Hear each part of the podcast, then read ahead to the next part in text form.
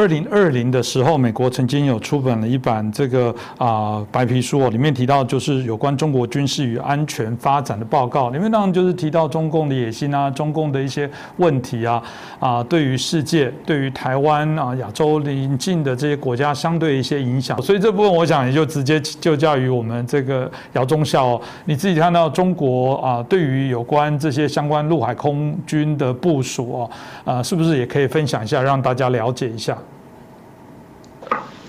呃，中共建政七十多年以来，当然会把台湾问题作为他他的党的这个重大的一个问题来对待，他始终没有放弃过打台湾啊。呃，五零年呢，因为韩战的爆发，对台动手就嗯就中断了啊，特别是美国第七舰队进来，然后中共就是后面又是什么大跃进、人民公社，呃，自己在那折腾，最后弄了个文化大革命。这段的十年，当然到文化大革命后期呢，他们也有这个也有这个打算，但是呢，那时候呢，呃，台湾的海空军的优还是占优势，中共在这方面，呃，渡海投送能力、制空权、制海权，他都掌握不住，所以呢，也就作罢了。我就是简单的把这历史回回复一下。邓小平上台以后呢，他改变了对台湾的这个统一的步伐和手段。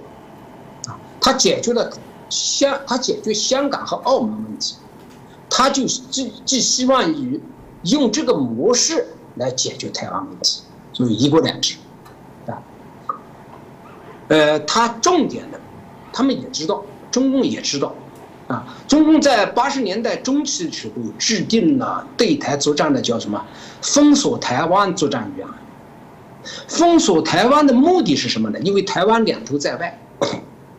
能源进口、产品出口，封锁导致台湾的政治、经济、社会动乱，政党人气，然后找自己的代理人，推行他们所谓的将来会什么台人治台、一国两制、高度自治，甚至他的政策比香港还优惠，台湾还可以保留军队，啊，就是他的这个政策，呃，是这样的。所以第二边呢，后来就香港问题解决以后呢，就说台湾问题留给后人解决，他当时也解决不了，他也知道。那么今天维持到今天，我我现在说，在习近平以前，习近平没上台的时候，中央军委的这个方大政方针还是走和平统一的道路，他们讲的也没有错，因为他没有能力去打。要和平，但是他也不放弃武力，就是他要通过一定的武力，这个达到扰乱台湾。那么我们现在看，习近平上台以后，他头脑有点膨胀，他认为他的能力已经足够能打台湾，这是他对形势的误判，他没有考虑到这个形势在变化。特别是这个这个新冠肺炎出来以后，遭到了全世界的围堵。当然，现在他是骑虎难下，他在国内现在是焦头烂额，也可以说大家稍微关注一下中国大陆的事情，焦头烂额啊。嗯，一五年到一七年的军改，呃，寄希望于这个抓住军队，因为中共领导人每个人上来都要抓军队，但是现在是。吃得其反，没有控制住军队。那那我们现在不要讲习近平这个他的思路，为什么军队对他有有反感呢？有因素有很好几个因素。第一个，他选择性反腐，乱抓人，在军队，啊，把军军官的这个权利全部拿走，好处全部拿走。当然，他给他他后来洗脑都没用，他给军人加工资了。但是你作为将军这一级的，特别是战区司令的，他没有权呐。中共三百多个将军被抓，全是束手就擒了，他反抗都反抗不了，在家里睡得好好的，中纪委把抓过去就关牢里去了，他没有安全感，啊。中共领导人，中共历来有这么个惯例，上任的新领导要清理前任在军队的代理人。那习近平到今天，他自身难保。泥菩萨过河，自身难保。这些将军们应该看到这一点。我跟着你习近平，你下面上来一个人要清理习近平在军队代理人，我倒霉。所以军官们，特别是高级军官们，现在属属于什么呢？好一点的，属于吃钱派，观望，啊，出工不出力，好一点的。执行降一点的就反了，就不执行你的命令。你比如说西部战区的情况，一年换四个司令，对吧？为什么在西部战区是呢？因为中印之间的冲突，习近平指挥各方面他都是不当的啊。你跟印度对抗啊，你哪有拿着石头去砸？然后最重要的一个问题，影响非常大的问题就是，印度方面死了二十多个人，人家举行国葬；中共死了四十多个人，不让说，说了还要抓起来，军人不服啊。你作为一个战区司令，他也要对，他也要看着自己手下士兵们不服啊。好，这是西部战区。我这么说，下一步习近平要指挥东部战区对台湾作战，军官们会不会对抗习近平？消极怠工，肯定有。那么，只要这个矛盾一发出来，给习近平。一不听话，他就要抓他，所以下一步我告诉这个东部战区的，就是将军们，下步就你们了。这个毫无疑问是这么个情况。那本来中共是采取的是以军事威胁，叫以武促统，啊，过去是以武促统，现在习近平采取的方式是以武逼降，逼着台湾投降。霸王硬上弓来硬的，他又没这个能力，所以他在对台湾问题上，他这个，呃，根本就行不通。我具体的就也不是想讲这个兵力对比啊。现在，呃，各大中中共的各大军区，他都有自己的防线，他不可能集中五个五个战区的兵力来集中对付台湾。他集中对付台湾以后，周边就要都都出事了，啊，就是说我们也了解到。就是现在中共这个在军事部署上，它也是非常不合理的啊。中国海军不说，他刚刚换了一个司令，换了一个司令呢，要跟着习近平呢，要要要表忠，所以这两天海军的舰艇出来的比较多，以前海军很少出来，都是飞机在这绕啊。但是空军呢，空军，我们我我我在海军航空兵。海事航空部服役，那么我对对台作战的制空权、空军这一块比较熟。那么对台作战、航空兵作战，主要的是海军航空兵和空军航空兵。我们现在说，空军航空兵担负的任务是什么呢？是制空权。海军航空兵担负的任务什么呢？是对海攻击、对地攻击，主要是这个。那么你空军？能掌握掉制空权吗？掌握不了。台湾现在的作战方针非常明确，啊，一旦开战，台湾那么多飞弹，中共的一线之长绝对要把它干掉。他二线机场没有几个，而且他二线机场的以飞机以后，他的这个作战半径受到大大的影响，所以在台海作战的时候，空军根本就是掌握。中共的空军根本就掌握不了制空权，尤其是这个美日都是远程打击，预警机，中共飞机起飞五十米就能看得到，然后超视距攻击，中共飞行员不敢的，海军就不要说了，对吧？你舰艇你吹牛什么很大很大，越大越不好干。航空母舰零五五大驱零七五，太目标太大。速度太慢，那就活靶子。所以呢，这个我一直在在讲，就台湾内部，台湾最大的问题是内部问题，啊，中共最大的问题也是内部问题。我现在又看到了美国最大的问题也是它的内部问题。我在华盛顿时候，嗯，大家谈论的最多的是美美国这个这个这个，呃是参谋长联席会议主席跟李作成通话的问题。这个应该严格来说，作作为一个军人说不能怎么瞒着自己的顶头上司国防部长，瞒着总统，嗯，自己去跟中共的这个军事指挥员勾兑，这个作为一个军人来说，绝对是。具体违到什么法，我就不好说，因为因为我我，美国有美国的法律，我我听说，呃，过过一段时间美国要开听证会，所以美国这一块，我也感觉到，中共在作战能力、军事上它不占优势，但是中共有个非常占优势的东西，就是渗透。你看看台湾的渗透，咱们就不说了啊，美国的渗透也很厉害，所以。美国也好，台湾也好，你甚至现在包括那个法国，都要这其实要把很大的精力放到这个反中共渗透上来，堡垒往往从内部可以攻破，就是中共对台作战现在大概就这么个形式。谢谢我们姚总。但即便如此，大家看到美国还是努力在防堵哦，这个中共哦啊，对于世界各国啊周遭邻国的这些野心哦，特别在南海的部分，我想啊，中国不断在南海军事化的过程当中，我想啊，姚宗孝更清楚，因为就海军的部分，这也是很多联动相关的一些关联哦。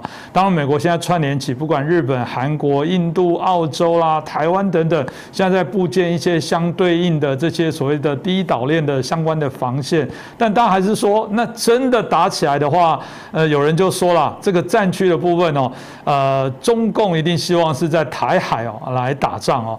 啊，那另外这个就美国来说，有人说法说他一定希望在南海的部分哦，啊，来针对这边，如果真的要打的话，是在这领域。有人就说，那到底有什么样的不同的差别？这如果真的是在南海或者在台海，各自可能会发生什么样的一些状况？姚姚姚宗孝，您可以帮我们分析一下吗？毫无疑问，这个美中战场的选择，呃，美军包括西方联军重点部署南海。因为中共不想丢掉南海，南海不仅仅它是全世界的这个交通运输枢纽，它几乎说有一半的物资是通过这个马六甲海峡经过南海的，这个是一个交通枢纽啊。第二个，南海有丰富的石油、天然气资源，号称是海上的中东，这个作为中国来说。呃，它是一个石油、天然气进口大国，百分之七十左右的能源都要进口。南海有这么丰富的资源，它不舍得丢，啊。另外，南海还是一个很广阔的一个渔业资源、旅游资源。当然，南还有一个南海是自己的后花园。南海在中共来说，它真的不想丢。美国采取这个办法呢，就是牵扯中共在南海，把它牵住。以解台海之围，所以这个是过去的这个广泛的意义上这样的。中共想在台海打呢，就是想占地利的因素，它的岸基兵力呢，呃，数目庞大，它占有一定的优势。美国的军舰、飞机过来以后呢，嗯，它能力上肯定是，呃，要差一点。所以说，美国的航母要想进来的话，呃，必须要离开中国海岸线一千公里以外，这样的话，它的战斗力就大打折扣。尤其是航空母舰，它的舰载机的作战半径受受影响的话，它就这个作战能力就有限。但是我这次在华盛顿这块跟他们讨论的时候呢，发现一个很重要的问题，也就是说，呃。为什么美国、英国跟澳大利亚这块联合起来？一个是中共如果想突破第一岛链，想在第一岛链打仗，是不可能的。美国希望打的是点对点作战，在第一把把把战场控制在第一岛。那么中共现在想把战场全面铺开，铺开呢就是分散美军的精力。毫无疑问，这个战场要波及到第二岛。那么现在又看到了，美日联盟在东海、台海，嗯，包括这个这个这个这个几个海峡，控制的比较死了。那中共要是对美国有威胁呢？唯一的就是说，他把他的核潜艇一定要，一定要把它弄到太平洋去，美国人就怕了。确实是怕。它零九四的这个战略导弹核潜艇，它只要有一条进入太平洋，太平洋的深度够深的，核潜艇的续航时间、隐蔽时间很长的。他带的巨浪二、巨浪三对美国威胁太大，所以美国最主要的是防他这个。那现在是什么情况呢？为什么澳大利亚要把它武装起来？因为中共从这东北亚这一块，因为美军重点布防在东北亚地区，日本、韩国就敢联联防，但是南太平洋这一块呢，比较薄弱。南太平洋这些小国家基本上没什么战斗力，顶多有几个小炮艇，它挡不住中共。所以这次呢，美国和英国帮助澳大利亚。建造核潜艇，其实战略意图非常明显，就是要把战场应对的全面的应对在第二岛链。当然，第三岛链，呃，中共现在还够不着啊。就是说，第一岛链打仗，第二岛中共想把战场放到第二岛链，从南太平洋这个出去。现在就是呃，双方有这个意图。你包括我前面讲的，就是呃，中共要打台湾，美国要跟。台湾关系正常化，其实现在大家也能看到，在正在走这条路。为什么呢？给名字改，叫台湾办事处，是吧？以前叫台北驻驻美国什么什么经济文化办事处，都都不要了，就台湾办事处。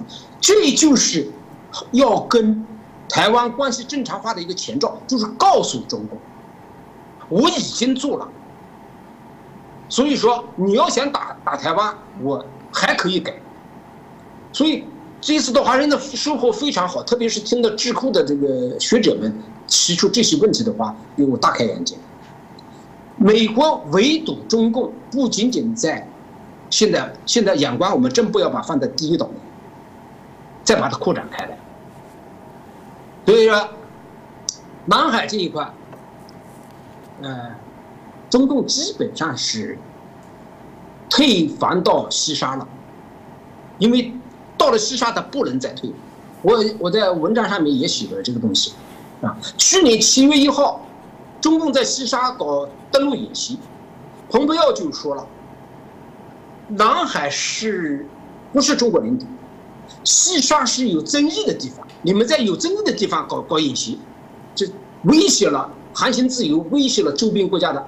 安全，中共就这个这个美国派飞机军舰进去了，他就没办法，他就退到这个雷州半岛北部湾，他的内海去演习。但这一次今年的八月份，中共又在那里搞演习，美国的一个什么胜利号的什么什么检测船直接开到演习，但这一次中共没有退，为什么没有退？他不能再退，他退出来以后，把这海南岛就暴露在前面。所以西沙是他的重点守守守卫地项，他没有退。美国的军舰呃，美国的舰艇呃船进去以后，他也不退。而且这这个八月份组织这个演习，这个山东号航母在这，这个两栖攻击舰海南号也在，三条零五零五五大驱，还有一些舰队，一共三十多条军舰在这演习，就是跟美国强硬对抗，他不能再退了。然而美国呢，不理他。这样的话，在这个地方牵持中共，那是非常正确的。关于台海方向，我已经讲过。啊，即便说我们我们刚才说中共不敢打台湾或者打不下，假如他要真打，这不排除他发疯他要打，但是他打他也打不赢，为什么呢？你就是派渔船、派滚装船、派民用船把。解放军弄到台湾岛上面弄一个军两个军，然后每日把台湾海峡一掐断，你的补给上不来，你的后援上不来，那么你在岛岛上的这些军人就是瓮中捉鳖了，就就被动挨打。他跟路上还不一样，路上的解放军一看他还能跑，还能在岛上他往哪跑？啊，这就是第二个古灵头。所以这方面，台湾方面真的不要担心。中共测算过，打台湾全面的登陆台湾没有把握，代价太大，他不会轻易的对台湾本岛进行发动进攻。但现在习近平也不会对台湾就这么不动手，他动手的什么呢？他要试探美军的介入程度。首先，他要打东沙，东沙的作战已经准备好了。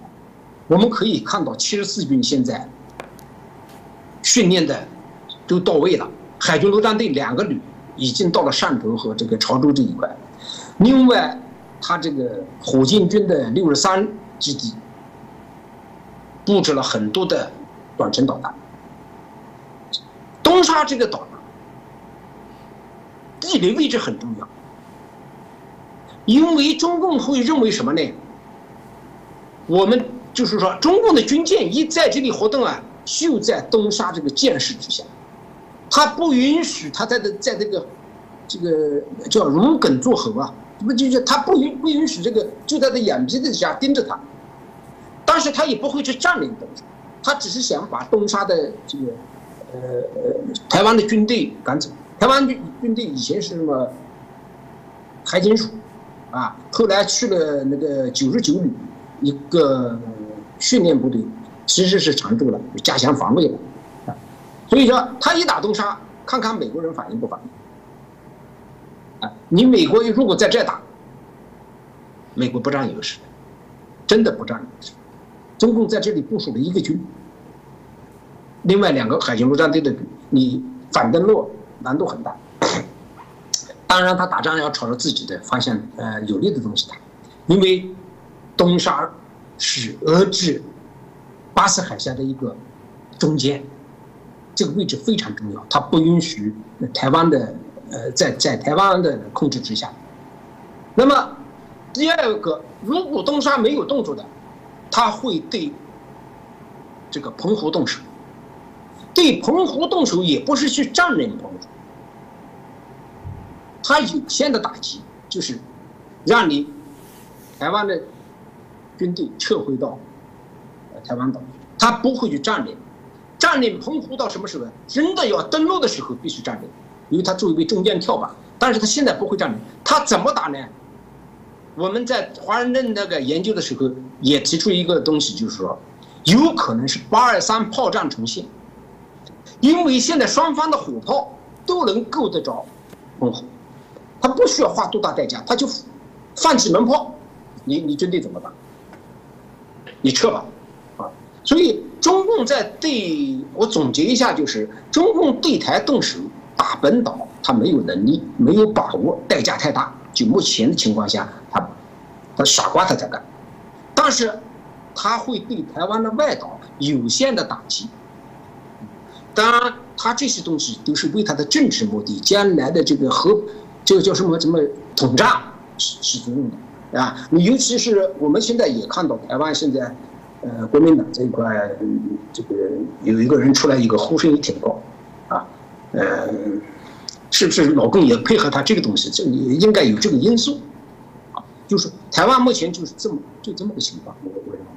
那我们刚刚提到了中国跟啊美国的关系哦，这中美的关系一直都是大家更高度的来做关注哦，但没想到最后发现哦，中共的一些本质上反而没有，反而这个因为经济而做大了，它更财大气粗，对于世界各国的这些影响，甚至政治的干预，甚至包含对于台湾的威胁哦，日益的增高，所以啊，这也是导致我们全世界美国不断的在做一些更改哦，当然啊，中共势必也因为这样子。而有所调整，因为我们刚刚提到的，它并没有因此姿态放软，所以大家就会想起说，那军事上它到底有什么改变？特别提到了中国原来有五大的战区，那这个大家会好奇是到底是哪五大？那会有因为现在包含印太地区，美国结合了许多的一些欧美国家，那包含呃提升的日本哦，加重在亚洲啊防卫啊重点的这些角色，当然有好奇，呃，这个中共有因此而在整个军事上做一些调整吗？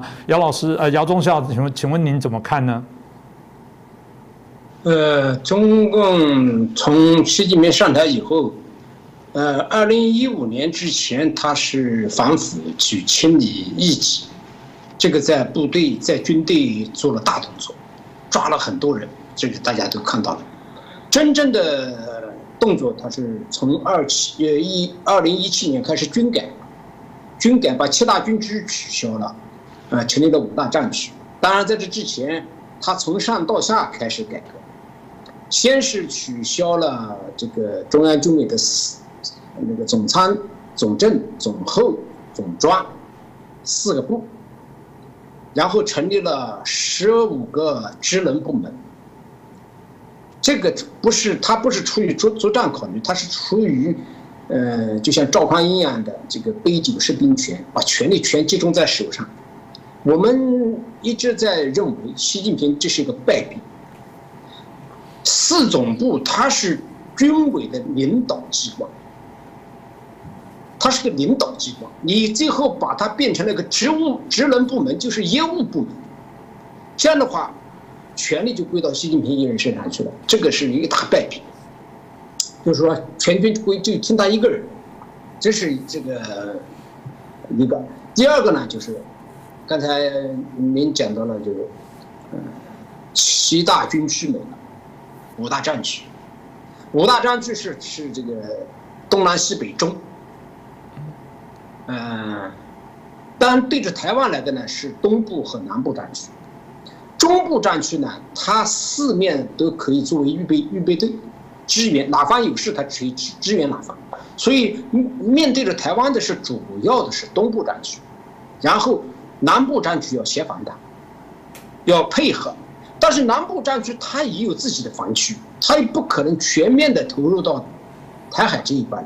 因为南部战区守卫的海域更大，所以说，呃，他现在，呃，分着这个五大战区，还有一个现象就是，过去的军区他他有权利，他比如说，呃，东部战区，他华东华东六省一市这个南京军区，南京军区司令，他指挥六省一市。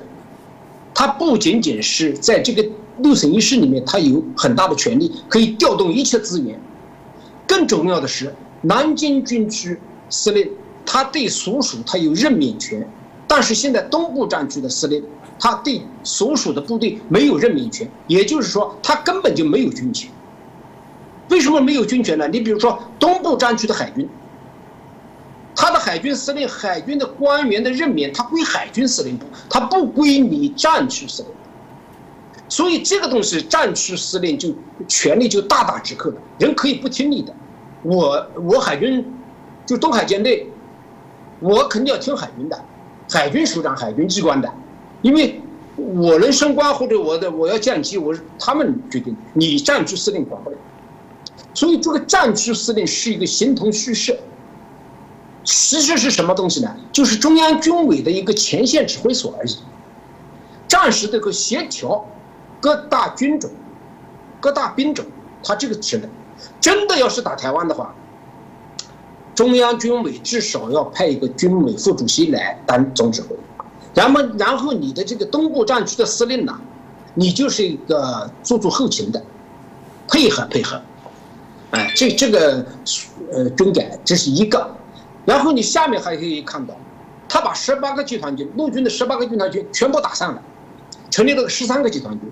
他怕的是这些军队帮派山头对他有威胁，现在全打乱了，这样对他就没有威胁了。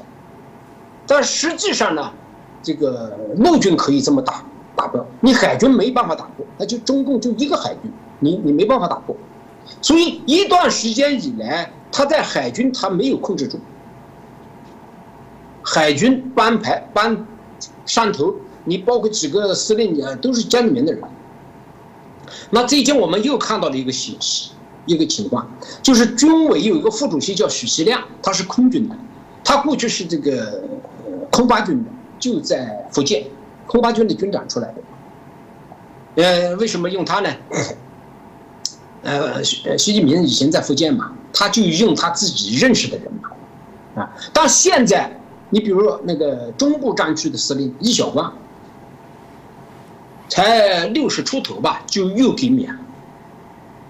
他他在西部战区，大家都知道啊，一年内换了四个司令，其中有两个司令不见了，但是我们了解到这两个司令被抓起来，就是这个张旭东，呃，这后面后面一个，有个一个是当了半年，一个当两个月，因为不听话，因为跟习近平在军事上有意见，不同的意见就把他抓起来，就跟以前。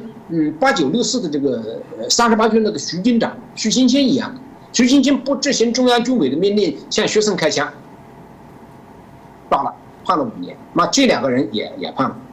那现在他在又在整许新亮的手下，就是空军的出来的官员，他在整他。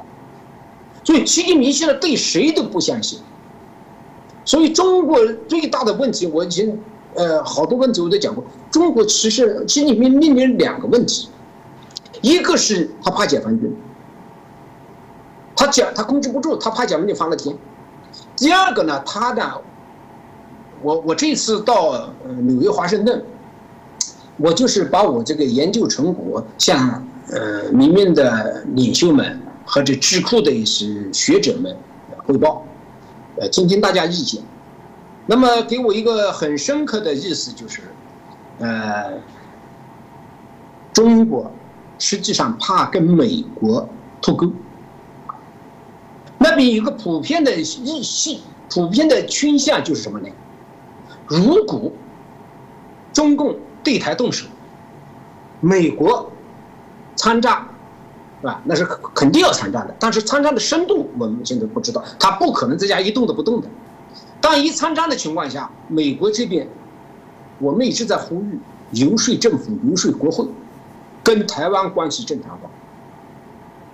你尽管不跟中共脱钩，你承认台湾，双重承认，中共就受不了。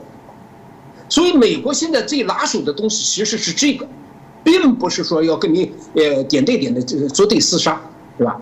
呃，美国一般情况下，他只是说遏制中共。对台的呃动手，他不是说呃要要要要派军队主动的去打中共，但是他是防止战争，维护台海和平。那我这几天也是回来以后，我一直一直在视频上也在讲这个问题。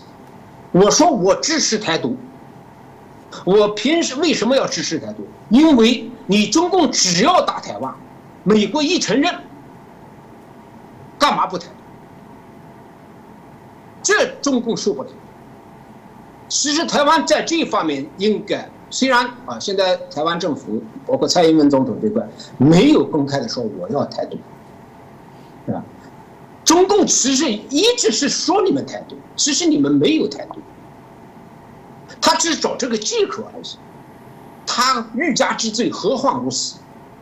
但是我就来真的，你要一打我，我就台独。我跟美国一关系正常化，我就台独，你敢不敢打？他打不了。他实际上，习近平最难的两点，一个是解放军他指挥不动，第二个他一打美国跟他脱钩，他就要命了。所以呢，这这次呢，就是这次交流与会呢，也是总感觉到，特别是智库的一些朋友们给我们给我提供的这些这些方面的一些信息。我以前研究军事的啊，但是他他从这个角度一说呢。美国其实在这方面，嗯，可以在这上面有所作为，啊，支持跟台湾一旦关系正常化以后，支持台湾进入联合国，中共就要命了。但东海的部分，我们看到日本哦，包含他们的这个防卫大臣岸信介多次也提到了啊，有关台湾战略地位的非常的重要。这个当然会很好奇，这个日本这样的一些转变到底什么原因？难道只是单纯啊呼吁美国而已啊？或者是真的是在内部来讲有产生了某些变化？或者是中共真的做了许多直接的威胁，导致日本哦这个他们警戒的心而因此升高？这部分姚忠孝您怎么看呢？中共对东海的动作，主要的还是佯动，牵扯日本的军兵力，他不会在对钓鱼岛动什么手，他只是一个佯动，是吧？因为钓鱼岛这块呢，它不是一个交通要道，它也没有能源，没什么资源，这个岛放着呢，影响对影响也不大。中共不想在东海打仗，因为东海这一块，你往上走，上海，啊，山东、辽宁这边，哦，特别是天津这个这一块，是中国的重工业，特别是军事工业基地。如果在这个地方打仗，会是就是说在自己家门口打这种仗。它有可能影响到它的工业发展或者是军火发展，这是他不会把战场设在这个地方，但是他在这里要牵扯日军，他他十分明确，他并不想打对台湾本岛动手，就是登登陆。那么只要中共不登陆呢，日本呢就没有借口去介入台湾作战，他不想跟不不想跟日本打，他其实要跟日本打起来以后，他真的不占便宜。日本这个国家，别看他现在不是这个这个这个军事大国，实际上他要是走入军军国军事大国的话，他快得很。它的科学技术，它的这个资金，啊，各方面来说，那快得很出来。中共不见得能打过它。这个我们在海军一直是是这么认为的，就是日本现在呃高度的出来的意思，也是说。如果中共打台湾，台湾没了，日本会，就是说台湾有事，日本就有事，这个是实事求是，它的地理位置决定了这个事情。所以日本的出来也是威胁，给给中共一个难看。但是呢，确实呢，呃，我现在也看不到中共会在东海跟日本交战。那，日本这个事儿呢，可以可以暂时放一放。但是呢，呃，日本毕竟是呃亚太，特别东北亚地区最有利的。美国的盟盟国，现在美国在亚太地区，我们远的不说，啊，什么英国啊的哪里啊，它在欧洲啊，太远了。亚太地区、印太地区，三个国家应该是跟中共是坚决对抗的，一个是日本，第二个是澳大利亚，澳大利亚这段时间给中共打压的很很难受，是吧？第三个是印度，印度现在。它主要的是目标是放在呃陆地边界上，而且海上它会固守它的印度洋，它到太平洋这块来，呃，跟美军跟日本这个联合联合以，呃，演习就是协同一下，并不是印度的海军将来会进进入南海、进入西太平洋作战，它有那么大的印度洋需要防守，中共现在对印度洋的威胁非常大。中共现在有七十多条潜艇，这潜艇要到印度洋那边一转的话，嗯，对印度的海军影响很大。印度的海军看上去很大，它的航空母舰有，但是它没有形成战斗力。它的核潜艇造了多少年了，也没有形成战斗，所以它在海上能力确实有限。它的海上的兵力，呃，能能不能？